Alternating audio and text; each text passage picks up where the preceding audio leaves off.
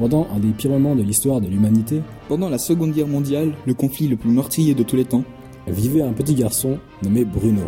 sa vie va être bousculée par un déménagement précipité qui va l'éloigner de tous ses amis et d'une partie de sa famille. Lui, sa sœur, sa mère et son père arrivent dans une maison lugubre qui est située elle-même dans une région où il n'y a pas de beaux quartiers comme à Berlin, leur ancienne ville. Rien que leur maison et une étrange clôture grillagée. En regardant par la fenêtre de leur maison, Bruno et sa sœur découvrent qu'il y a des gens derrière ce gigantesque grillage. Le père de Bruno est un homme de haut grade dans l'armée et mystérieux. En se promenant, Bruno découvre un petit garçon de l'autre côté de ce grillage. Un petit garçon en uniforme rayé comme tous les gens derrière ce grillage. Ainsi commence une formidable et étonnante amitié.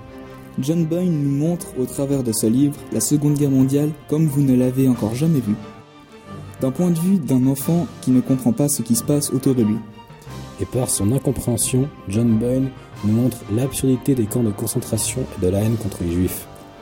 Si vous voulez découvrir une histoire pleine de rebondissements, lisez Le petit garçon au pyjama rayé de John Boyne.